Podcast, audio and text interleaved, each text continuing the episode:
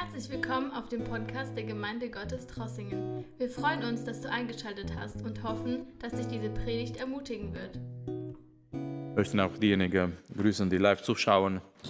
Und ähm, bevor wir dann noch weiter in Zeit haben, auch in Anbetung und im Gebet, wenn wir zusammen füreinander, miteinander beten dürfen und können, möchten jetzt für die nächsten Augenblicke, für die nächste Minute, wir möchten einiges betrachten in Gottes Wort und Letzten Mittwoch haben wir darüber gesprochen, dass eine gesunde Gemeinde auch eine gesunde geistliche Ernährung braucht. Und heute möchte ich über etwas reden, und zwar eine gesunde Gemeinde braucht gesunde Werte.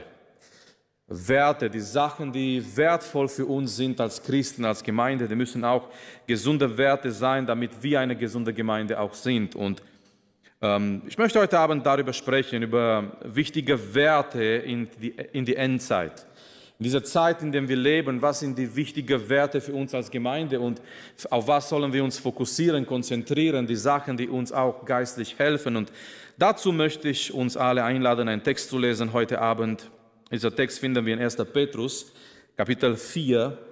Ich lese heute Abend aus der Neuen Genfer Übersetzung 1. Petrus, Kapitel 4, Vers 7 und dann bis Vers 11. Und diese Bibelverse möchten wir heute Abend anschauen zusammen. 1. Petrus Kapitel 4, Vers 7 bis Vers 11. Und Petrus hier spricht über diese Endzeit. Und danach, weil wir in dieser Endzeit leben, Petrus gibt uns einige Sachen, die wichtig für die Gemeinde, für uns sein sollten. So Werte, die wir haben sollen. Und eigentlich, die sind bekannt, die sind sehr bekannt. Und ich denke, wir haben auch diese Werte und wir praktizieren auch diese Werte. Aber Gott, Gott möchte uns einfach heute Abend nochmal erinnern, dass diese Sachen wichtig sind. Und so möchten wir jetzt Gottes Wort lesen. In Vers 7, Petrus sagt, die Zeit, in der alles zu seinem Ziel kommt, steht nahe bevor. Meisten Übersetzungen sagen, äh, die Zeit, dass das Ende kommt, ist nahe. Er spricht über dieses Ende von alle Dinge, von alle Sachen.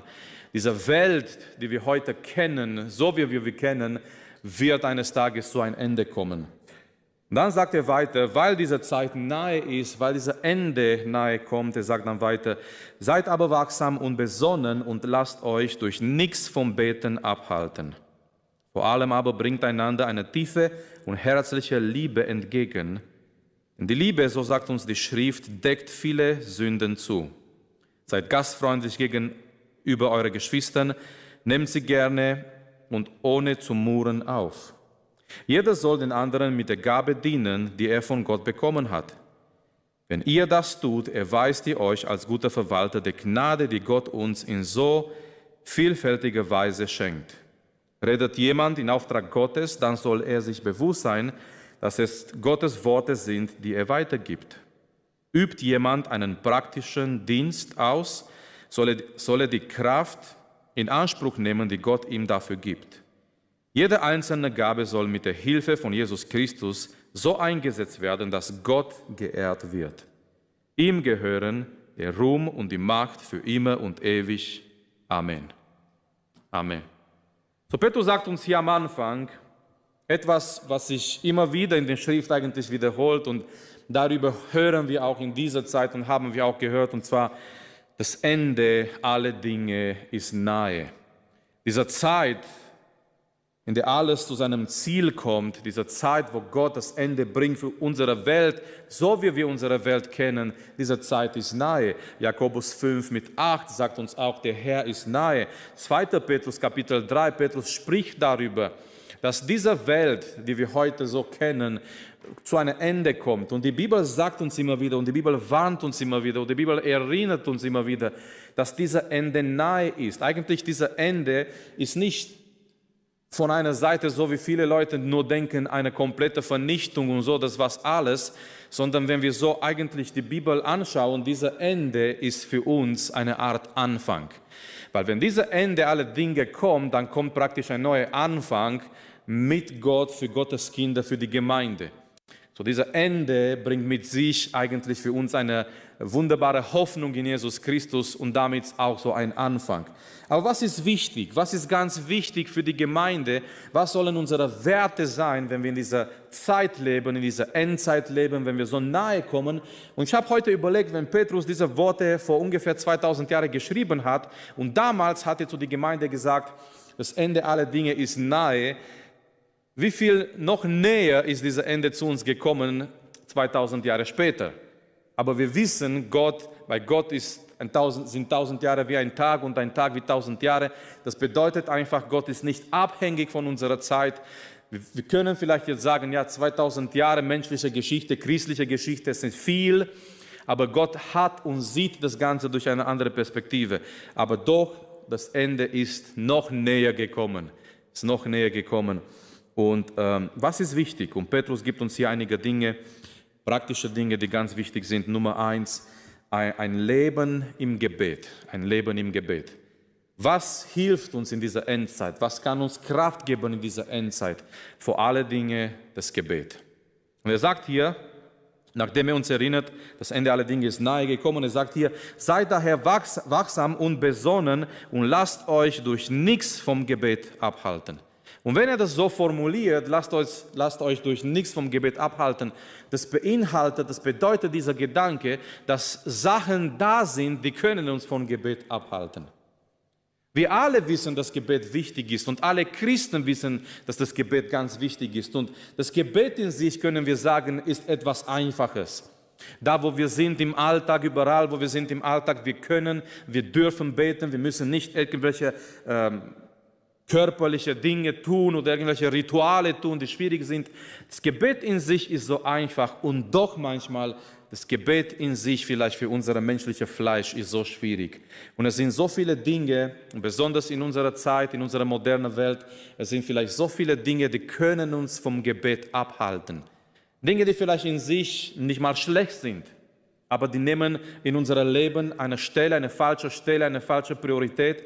Und diese Dinge, die können uns vom Gebet abhalten. Und Petrus sagt, weil das Ende aller Dinge nahe ist, wir sollen wachsam sein und wir sollen wirklich aufpassen, dass es nicht irgendwas uns vom Gebet abhält. So Petrus sagt, Gebet, dieser Wert des Gebets ist für eine Gemeinde ganz wichtig. Gebet, können wir jetzt sagen, hier ist unsere Verbindung mit Gott. Wie zeigt sich unsere Beziehung mit dem Herrn? Wie zeigt sich unsere Verbindung mit, mit Gott? Das zeigt sich im Gebet. Gebet ist unsere, zeigt unsere Abhängigkeit von Gott. Wenn wir mit ihm reden, wir zeigen damit oder dadurch unsere Abhängigkeit von ihm. Wir brauchen ihn. Gebet ist nicht eigentlich, dass wir Gott informieren. Gott kennt alle Dinge. Und viele Menschen, besonders so Menschen, die jetzt äh, ein Problem mit der Bibel haben oder mit christlichem Glaube haben, viele Menschen sagen, ja, wenn Gott schon alle Dinge kennt, warum sollen wir beten? Vielleicht habt ihr mal die Frage auch gehört. Menschen, die sagen, ja, warum sollen wir jetzt beten? Zum Beispiel heute Abend danach wird uns Jakob in Gebet leiten und wir werden bestimmt für Anliegen beten, für Menschen, die Probleme haben. Und es gibt Menschen, die fragen, die schauen diese Realität des Gebets und die schauen, die fragen folgendes, ja, wenn Gott schon alles weiß, warum sollen wir überhaupt beten? Nun, im Gebet, und das wissen wir eigentlich, im Gebet informieren wir Gott nicht. Er, er weiß auch die Anliegen, die wir nennen, das weiß er sogar besser, als wir es wissen. Aber im Gebet, wir zeigen unsere Abhängigkeit von ihm. Wir zeigen, dass wir ihn brauchen in jedem Aspekt unseres Lebens. Wir zeigen, so wie ein kleines Kind. Ich wäre traurig, wir wären alle traurig, die wir Kinder haben, wenn unsere Kinder nicht mit uns reden. Wenn unsere Kinder nicht mit uns reden, das zeigt eigentlich, dass sie irgendwie zurechtkommen ohne unseren Rat, ohne unsere Hilfe. Aber wenn die Kinder mit uns reden, wenn die Kinder kommen und fragen, was meinst du dazu? Und hier bräuchte ich einen Tipp von dir und einen Rat von dir und so weiter. Das ist schön, weil das zeigt uns auch, die Kinder, die wollen unsere Meinung dazu wissen. Und diese Beziehung zeigt sich auch in der Familie eben in Kommunikation. Und genauso ist es auch unsere Beziehung mit Gott, zeigt sich auch im Gebet. Wenn wir beten und tiefer gehen im Gebet, wir zeigen unsere Abhängigkeit von ihm. Aber nicht nur das, Geschwister, im Gebet ist unsere Kraft, und Quelle als Gemeinde. Da ist unsere Kraft als Gemeinde im Gebet. Und es gibt noch etwas über Gebet und eigentlich, das können wir nicht so komplett logisch oder menschlich erklären, aber Gott wirkt als Antwort zum Gebet. Gott wirkt. Von einer Seite, wir haben, wir haben Gott, Gott ist souverän, Amen, wir wissen, Gott ist souverän, er kann machen, was er möchte, er macht, was er will. Aber doch, wenn wir die Bibel anschauen, und Jakobus sagt in Kapitel 4, ihr habt nichts, ihr habt nicht, weil er nicht darum, darum betet, weil er nicht da, danach fragt. So Jakobus sagt, es gibt, es gibt Dinge in unserem Leben, wir können diese Dinge haben, wenn wir darüber beten. Und es ist dieser Aspekt des Gebets, das ist eigentlich wie eine Art Geheimnis, das ist etwas Wunderbares. Und zwar, der souveräne Gott, der allmächtige Gott hat diesen Weg dagelassen. Er, er wirkt als eine Antwort zum Gebet. Er rettet Menschen, weil andere Menschen darüber, dafür beten.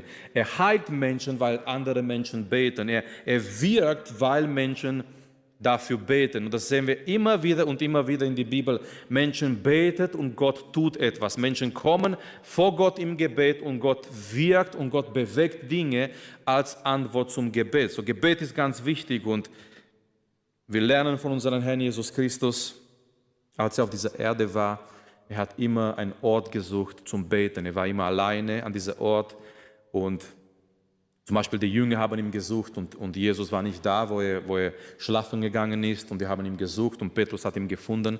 Er war ein, ein, ein einsamer Ort, er hat gebetet. Er hat einfach Kraft getankt im Gebet. Er hat mit dem Vater gesprochen. Er hat Zeit verbracht im Gebet mit Gott. Das lernen wir von unserem Herrn Jesus Christus. Gebet war ganz, ganz wichtig in sein Leben. Das lernen wir von der ersten Gemeinde, von der Urgemeinde. Wir könnten praktisch sagen, die Gemeinde wurde in einer Gebetsversammlung geboren oder die Gemeinde wurde in einer Atmosphäre des Gebets geboren und die Gemeinde ging weiter von Kraft zum Kraft im Gebet. Wir finden immer wieder, dass die Apostel zusammen beten, dass die Apostel zusammenkommen, dass sie Gemeinschaft miteinander haben und vor Gott kommen im Gebet. Und so Petrus sagt uns, weil das Ende nahe gekommen ist, es ist wichtig, dass wir dranbleiben im Gebet. Und möge Gott, Gott uns helfen, möge Gott uns dieser Wunsch und diese Kraft und dieser Verlangen geben, dass wir auch ein Leben, ein Leben haben im Gebet. Nummer zwei, was Petrus uns hier sagt, was Petrus uns, uns hier gibt, ein zweiter Wert für eine, für eine gesunde Gemeinde, ein zweiter gesunder Wert ist ein Leben in der Liebe. Ein Leben in der Liebe. Wenn wir beim Gebet sagen können, das ist so unsere Beziehung mit dem Herrn, wenn wir beten, wir reden nicht mit Menschen, wir reden mit Gott, wir gehen in Gottes Gegenwart. Das, dieser zweite Wert, Petrus äh, zeigt diesen Aspekt von der Liebe, und zwar die Liebe zueinander, die Liebe in die Gemeinde, die Liebe auf, auf dieser Ebene, was die Beziehungen miteinander angeht. So die Liebe, ein, ein Leben in der Liebe, sagt hier weiter, vor allem, das heißt vor allem, das bedeutet, es ist eine Priorität, es ist etwas ganz, ganz Wichtiges, vor allem aber bringt einander eine tiefe und herzliche Liebe entgegen. Diese Liebe, sagt Petrus hier, das soll entgegen sein, das soll nicht eine Einbahnstraße sein, sondern äh, jeder in der Gemeinde soll diese Liebe empfangen und jeder in der Gemeinde soll diese Liebe weitergeben. Aber Petrus sagt, es ist eine herzliche, eine tiefe und herzliche Liebe. Das bedeutet, es ist eine, eine authentische Liebe, es ist eine echte Liebe. Äh, Paulus schreibt zum Beispiel, äh, ich möchte das kurz hier lesen, in äh, Römer in Kapitel 12, er ruft auch da, und wir wissen in Römer Kapitel 12, dieser praktische, praktische Teil von Römerbrief, und Paulus ruft dort die Gemeinde auch zu Liebe, aber er, er gibt hier diese, dieser Ruf, diese Warnung, wenn wir haben wollen, Römer Kapitel 12, Vers 9, er sagt hier, die Liebe soll echt sein, nicht geheuchelt. Echt, nicht geheuchelt. Das bedeutet, wenn Paulus das sagt, das bedeutet, es gibt auch eine unechte Liebe. Oder es gibt auch eine Liebe, die nicht echt ist oder die vielleicht nur so aussieht wie eine echte Liebe, aber wirklich ist nicht eine echte Liebe. So, er sagt hier, die Liebe soll echt sein, nicht geheuchelt. Und Petrus sagt hier in den Text, den wir gelesen haben, nochmal, es soll eine tiefe, eine herzliche Liebe da sein. Und er gibt uns hier einige Sachen über die Liebe. Wie schon erwähnt, die Liebe soll authentisch sein. Dann sagt er, die Liebe ist ganz wichtig. Warum ist die Liebe ganz wichtig? Weil äh, die Liebe gibt uns diese Kraft, um etwas zu tun. Vers 8 und er erwähnt hier diese Sache und wir dürfen diese Sache wirklich nicht, nicht falsch verstehen, sondern so verstehen, wie es die Bibel es meint. Er sagt uns hier, denn die Liebe, so sagt uns die Schrift, deckt viele Sünden zu. Die Liebe deckt viele Sünden zu. Und vielleicht würden wir jetzt denken, ja, was meint das jetzt hier Petrus? Meint jetzt Petrus, dass die Liebe irgendwie einfach äh, die Sünde ignoriert oder die Liebe irgendwie ja, deckt die Sünden zu in, in, in dem Sinne, dass die Liebe nicht, sich, sich nicht um die Sünde kümmert, auch in das Leben von jemand vielleicht in der Gemeinde? Aber das ist nicht der Fall. Das ist nicht das, was Petrus hier meint. Im Gegenteil. Ich denke, wenn wir merken, wenn wir sehen, jemand hat ein Problem in seinem Leben, die Liebe bringt uns dazu, mit dieser Person zu reden und dieser Person zu helfen. Aber was Petrus hier meint und eigentlich er zitiert aus dem Alten Testament, aus den Sprüche, er meint hier diese Tatsache, die Liebe bringt uns dazu, bereit zu sein, zu vergeben. Die Liebe bringt uns mit diesem Satz aus dem Alten Testament, die Liebe deckt viele Sünden zu. Petrus meint folgendes, folgende Tatsache, die Liebe gibt uns diese Bereitschaft zu vergeben. Wenn jemand gegen uns etwas gesagt hat, getan hat oder und so weiter, wir werden nicht, die Liebe gibt uns diese Kraft, dieser Person zu vergeben. Wir werden nicht immer wieder mit den Sachen aus der Vergangenheit kommen, mit den Sachen, die vielleicht diese Person gesagt hat oder getan hat. Wir werden nicht immer diese Dinge erinnern. Schau mal, damals hast du das gesagt und damals hast du das getan und damals hast du so gehandelt, sondern die Liebe gibt uns die Kraft, über diese Dinge hinüberzugehen und bereit zu sein, Menschen zu vergeben. Und das brauchen wir ganz, ganz wichtig und ganz dringend, weil, weil wir sind alle Menschen, wir haben alle Fehler, wir kommen in Beziehungen miteinander und in diesen Beziehungen es können immer wieder Verletzungen entstehen. Weil wir Menschen sind und weil wir äh, in Beziehungen miteinander sind, diese Beziehungen sind nicht vollkommen, sind nicht perfekt. Es gibt nur eine perfekte Beziehung und zwar die Beziehung in die Gottheit diese Beziehung zwischen Gott der Vater, Gott der Sohn, Gott der Heilige Geist. Das ist eine absolut harmonische, vollkommene Beziehung. Aber wir als Menschen, wir haben Beziehungen und in dieser Beziehungen, weil wir Menschen sind, weil wir noch nicht, weil wir nicht vollkommen sind, es besteht immer wieder und immer wieder diese Gefahr, dass wir jemanden verletzen, dass wir verletzt werden. Aber was brauchen wir dazu, wenn wir, mit, wenn wir uns mit solchen Dingen konfrontieren, wo vielleicht besonders jetzt in die Endzeit, besonders in dieser Zeit, in dem, äh, und es wurde auch darüber geredet, ich denke auch diese Pandemie ist ein Test für die Gemeinde, auch wie wir miteinander umgehen und so weiter, ganz wichtige Dinge. Und ähm, was brauchen wir, über diese Sachen hinzugehen und äh, diese Sachen äh, auch in die Vergangenheit zu lassen und diese Sachen, äh, von diesen Sachen befreit zu sein? Petrus sagt uns hier ganz klar, wir brauchen diese Liebe Gottes in unser Herz, in unser Leben. Weil die Liebe gibt uns diese Kraft, die Liebe gibt uns diese Bereitschaft, die Liebe gibt uns ähm, diese Hilfe, ja, bereit zu sein, zu vergeben, bereit zu sein, äh, Sachen da zu lassen, wo sie hingehören, in die Vergangenheit, sie nicht, nicht immer rauszuholen, nicht immer einen Vorwurf vielleicht jemandem zu machen, schau mal, was du gesagt hast. Nein, sondern wir wissen ganz genau, Gott geht nicht so mit uns um. Gott macht uns nicht immer die gleichen Vorwürfe. Er nimmt nicht Dinge aus unserer Vergangenheit und uns wieder, immer wieder diese Dinge zu zeigen, immer wieder diese Dinge vor Augen zu stellen und zu sagen, schau mal, wie du warst vor fünf, vor zehn Jahren, schau mal, wie du geredet hast, schau mal, wie du gehandelt hast. Nein, sondern mit Gottes Hilfe, wir haben das in der Vergangenheit gelassen, unsere Vergangenheit ist vergeben durch Jesu Blut. Und mit Gottes Hilfe, wir gehen vorwärts, wir gehen in die Zukunft und wir wachsen geistlich. Und genau das Gleiche erwartet Gott auch von uns, diese Bereitschaft zu vergeben, bereit zu sein, Dinge hinter uns zu lassen, die zu vergeben und dann vorwärts zu gehen. Und Petrus sagt, diese Liebe ist ganz wichtig, weil diese Liebe deckt viele Sünden zu. Damit ist es gemeint, nicht, dass die Liebe Sachen ignoriert. Und wir kennen, in der Welt gibt es dieses Sprichwort, die Liebe ist blind. Ja? Aber das ist nicht biblisch. Amen, das ist nicht biblisch. Man sagt so, wenn Jugendliche verliebt sind und ja, einfach die Liebe ist blind, deswegen die vergessen Sachen. Ich weiß von jemand, er war kurz vor seiner Hochzeit und statt Diesel hatte Benzin getankt. Das Problem war, es war, das Auto war ausgeliehen, war nicht sein eigenes Auto. Seine Entschuldigung war, ja, weißt du, ich bin sehr verliebt und ich habe an diese Mädchen, also meine äh, zukünftige Frau gedacht und ich habe nicht mehr gelesen, Benzin oder Diesel. Und natürlich die Person, äh, der ihm sein Auto ausgeliehen hat, war nicht so glücklich darüber. Aber auf jeden Fall, äh, man sagt so in der Welt, ja, die Liebe macht blind und so. Ähm, sollte, ist eigentlich nicht eine, eine biblische Tatsache, weil die Liebe macht nicht blind. Die echte, die wahre Liebe erst öffnet unsere Augen. Wenn wir so an die Liebe Gottes denken, die Liebe Gottes hat unsere Augen geöffnet und wir haben unseren Zustand gesehen aber dann haben wir auch ihn gesehen als der einzigste Retter, der uns helfen kann und retten kann aus unseren Sünden. Und die Liebe hilft uns auch, wenn wir unsere Geschwister anschauen. Wir sind nicht blind, wenn wir unsere Geschwister anschauen.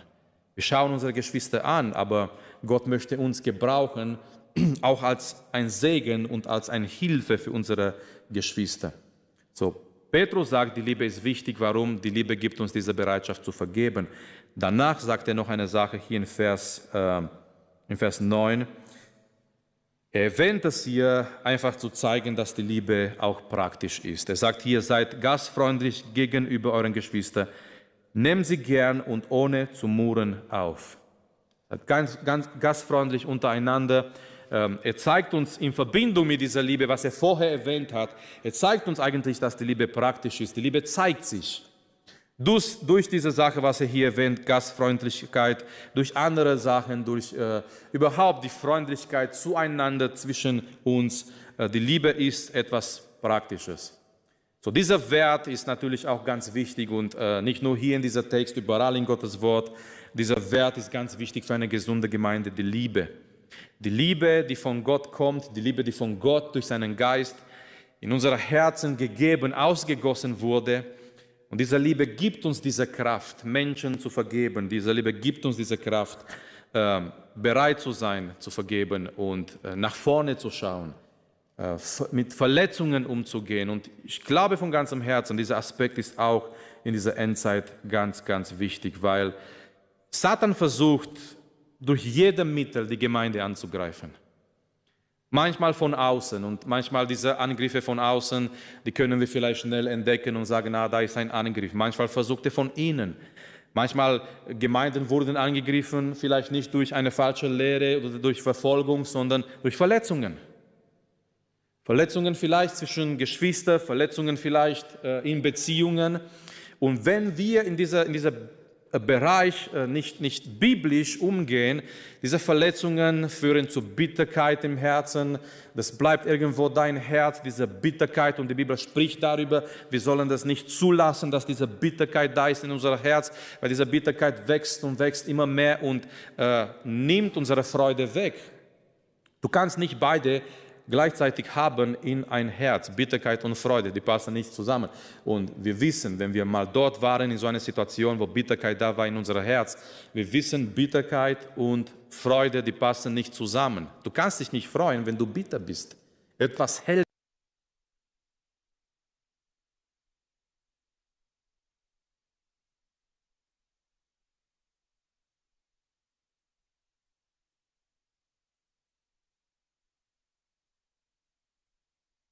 Und wir kommen dann zu, zu dritter Sache, was er erwähnt ähm, in dieser Endzeit Zusammenhang, was er uns hier sagt, und zwar ein Leben in Dienen. Zu dienen ist ein wichtiger Aspekt, was Petrus hier erwähnt in dieser Text und natürlich nicht nur äh, damals, sondern auch in dieser Zeit, in dieser Endzeit. Wir könnten vielleicht auch sagen, äh, diese letzter Stunde von der Endzeit, wie auch immer, weil wir sind noch näher gekommen zu dieser Realität, was Petrus hier erwähnt. Wenn er das geschrieben hat damals für die Gemeinde und wir wissen auch von Paulus, äh, die Männer Gottes auch in der Vergangenheit, sie haben erwartet, dass Jesus in der damaligen Zeit noch kommt, als sie noch gelebt haben. Sie haben diese Hoffnung gehabt und ich glaube nicht, dass es eine falsche Hoffnung war. Vielleicht würden manche heute sagen, ja, schau mal, Paulus hat gedacht, Jesus kommt noch in seine Zeit und äh, Petrus hat noch erwartet, dass Jesus kommt und hat gesagt, das Ende ist nahe, aber doch wurden sie enttäuscht. Nein, sie wurden nicht enttäuscht. Warum? Weil diese Hoffnung, dass Jesus bald kommt, ist nicht eine Hoffnung, die dich enttäuscht. Diese Hoffnung, dass Jesus bald kommt, ist eine gute Hoffnung. Und Johannes sagt uns in 1. Johannesbrief Kapitel 3, wenn wir diese Hoffnung in uns haben, diese Hoffnung reinigt uns. Das bedeutet, diese Hoffnung, wenn wir diese Hoffnung haben, dass Jesus bald kommt und dass Jesus bald kommen kann, diese Hoffnung bringt uns dazu, uns vorzubereiten. Wenn wir jetzt denken würden, ach, Jesus kommt in 100 Jahren oder wie auch immer, keine Ahnung, irgendwann. Nein, das wird uns nicht viel helfen. Wir würden vielleicht passiv werden. Und, aber wenn wir denken, wenn wir glauben aufgrund von Gottes Wort, Jesus kann jederzeit kommen und das Ende ist nahe gekommen, diese Hoffnung motiviert uns, diese Hoffnung hilft uns, diese Hoffnung äh, wirklich äh, hält uns wach als Christen, als Gemeinde. So dann sagt er hier in diesem Zusammenhang von dieser Endzeit, von dieser Ende der Nahe ist, er sagt hier eine, eine dritte Sache, ein dritter Wert, auch wichtig für die Gemeinde, für eine gesunde Gemeinde, ist dienen. Ist dienen. Und ich möchte hier nochmal Vers 10 und Vers 11 lesen. Er sagt hier, jeder soll den anderen mit der Gabe dienen, die er von Gott bekommen hat. Wenn ihr das tut, erweist ihr euch als guter Verwalter der Gnade, die Gott uns in so vielfältiger Weise schenkt. Und dann gibt er einige Beispiele. Redet jemand in Auftrag Gottes, dann soll er sich bewusst sein, dass er Gottes Worte sind, die er weitergibt. Übt jemand einen praktischen Dienst aus, soll er die Kraft in Anspruch nehmen, die Gott ihm dafür gibt. Jede einzelne Gabe soll mit der Hilfe von Jesus Christus so eingesetzt werden, dass Gott geehrt wird. Ihm gehören der Ruhm und die Macht für immer und ewig. Amen. So, er sagt hier, ein anderer Aspekt ist dienen. Ganz einfach, wenn wir diesen Text anschauen, werden einige Fragen beantwortet. Wer soll dienen? Wer soll dienen? Jeder. Ist ganz hier klar in unserem Text, Vers 10. Jeder soll dienen. Sagt die Bibel. Nicht ich, nicht wir als Gemeindeleitung, dass wir nur die Leute motivieren möchten und sagen, komm, lasst uns den Herrn dienen oder dient den Herrn und so weiter. Nein, sondern die Bibel sagt ganz klar, es ist Gottes Wort, jeder soll dienen. Jeder. Wie? Wie sollen wir dienen? Es ist auch in unserem Text. Mit der Gabe, die wir von Gott empfangen haben. Du kannst nicht Gott dienen in deine eigene Kraft oder irgendwie, nein, sondern mit die Gabe, die Gott dir geschenkt hat, mit die Gabe, die Gott dir gegeben hat. Deswegen ist es ganz wichtig, das ist die Verantwortung von jeder einzelne von uns. Das ist eine persönliche Sache für jeder einzelne von uns, dass jeder Christ, dass jeder Gläubige, dass jeder neugeborene Christ vor Gott steht und, und sich Gedanken macht und sich fragt und betet und Gott sucht, damit er sieht, damit er entdeckt, dass, dass dass er oder sie, also Bruder oder Schwester, entdeckt, was ist meine geistliche Gabe? Was hat mir Gott gegeben? Was hat Gott in mir investiert? Was hat Gott in mir hineingetan? Was, was, was hat er mir geschenkt als geistliche Gabe? Weil es ist ganz wichtig. Warum? Weil diese Gabe wurde dir gegeben, um die Gemeinde zu dienen. Natürlich Gott zu dienen, klar, in erster Linie, dieser Dienst ist für Gott, aber lasst uns auch nicht dieser, dieser Aspekt nicht vergessen, dienen ist auch für die Gemeinde da. Wenn jemand Gott dient, klar, von einer Seite, diese Person dient Gott, aber auf die andere Seite, dieser Dienen ist auch ein Segen, eine Erbauung für die Gemeinde. Es geht immer in zwei Richtungen. Wir dienen Gott durch unseren Lobpreis oder wir dienen Gott durch die Gabe, die er uns gegeben hat. Und das tun wir für seine Ehre. Auf die andere Seite, Menschen, die diese Dienen oder Dienst empfangen, die sind gesegnet. Die sind gesegnet dadurch. Wer soll dienen? Jeder soll dienen. Jeder soll dienen. Wir, wir finden die, in die Gleichnisse von Jesus, immer wieder erwähnt in verschiedenen Gleichnissen dieser Bild, dieser Aspekt von einem Herr, von einem König, der gegangen ist und er hat, bevor er gegangen ist in ein anderes Land, bevor er auf eine Reise gegangen ist, er hat die Knechte gerufen, jeder hat etwas empfangen, jeder wurde etwas gegeben und der König sagt, äh, handelt damit, arbeitet damit, bis ich wiederkomme. Jeder soll dienen. Wie sollen wir dienen? Mit der Gabe, die wir empfangen haben. Äh, es gibt, es gibt verschiedene Gaben, es gibt verschiedene, verschiedene Dienste. Wir wurden unterschiedlich begabt. Manche haben eine Berufung, manche haben etwas äh, Gaben in, in, in, Richtung Musik, manche haben Gaben mit Kindern gut umzugehen, manche haben Gaben zu organisieren, organisatorisch sind sie sehr begabt. Aber all diese Dinge, die wurden uns von Gott gegeben, äh, die Gaben, die Talente, die er, uns, die er in uns investiert hat. Danach sagt Petrus hier noch ein wichtiger Aspekt. Wir sollen einander dienen. das ist ganz wichtig. Dienen einander. Es ist genau dieser Aspekt, also dienen ist nicht nur für Gott jetzt, dass wir sagen, wir dienen Gott, wir dienen dem Herrn, sondern Petrus erwähnt dieser wichtige Aspekt hier, wir dienen einander. Das bedeutet, durch unseren Dienst können andere einen Segen empfangen. So wie wir auch empfangen, ein Segen empfangen, wenn jemand dient. Wenn jemand dient, wir sind hier in Gottes Haus oder vielleicht in einem anderen Zusammenhang, weil dienen begrenzt sich nicht nur hier in Gottes Haus. Amen. Es ist ganz wichtig. Dienen ist eigentlich eine, eine Sache für ganzes Leben, in unserem Alltag, in, in jeden Tag in unserem Leben. Und wenn jemand dient und wir diese Dienen erleben, es ist für uns ein Segen. Und Petrus sagt hier, wir sollen uns einander dienen. Wir sollen etwas geben, damit andere gesegnet werden, was Dienen angeht. Und wir empfangen. Und Petrus nennt uns hier als Christen, wir sind Verwalter. Es ist ein sehr interessantes, sehr starkes Wort hier. Durch die Gaben, die Gott uns gegeben hat, wir sind Verwalter von der Gnade, die Gott uns in so vielfältiger Weise schenkt. Gott schenkt uns seine Gnade in so einer vielfältigen Weise, sagt Petrus, durch die Gaben, die er uns gibt. Und wenn wir diese Gaben empfangen, wir sind Verwalter. Wir sind Verwalter von, von, die, von die Gnade Gottes durch die Gaben. Und wir wissen, wenn Paulus an die Korinther schreibt, er sagt, wir sind Verwalter Gottes und es wird von uns äh, Rechenschaft verlangt eines Tages von einem Verwalter. Ein Verwalter hat etwas zu tun, er verwaltet das, was, was es ihm gegeben wurde, aber er muss Treue zeigen. Paulus sagt, eine ganz wichtige Eigenschaft bei einem Verwalter ist diese Treue. Und das ist die Frage, wenn Gott uns eine Gabe oder Gaben gegeben hat, wenn Gott uns Talente gegeben hat, was machen wir damit? Was machen wir damit? Eines Tages werden wir vor Gott stehen mit unserer Berufung, mit unserer Talente, mit unseren Gaben und Gott wird uns fragen, was hast du damit gemacht? Was hast du damit getan? Das wäre eine große Freude, sagen zu können, Herr, ich habe dir und deiner Gemeinde und dein Reich gedient. Das wäre eine große Schade auf die andere Seite zu sagen, Herr, ich habe nichts gemacht. Und das, was du mir gegeben hast, ich habe einfach nichts gemacht, weil und an dem Tag wird keine Entschuldigung halten. Jetzt haben Menschen so viele Entschuldigungen. Ja, ich habe keine Zeit. Ja, manche machen das besser. Und nochmal, es gibt keine, keiner hat gefragt, wer das besser macht oder nicht. Es gibt, es ist keine, in Gottes Reich ist keine Konkurrenz. Amen. Wir dienen nicht gegeneinander, sondern wir dienen einander.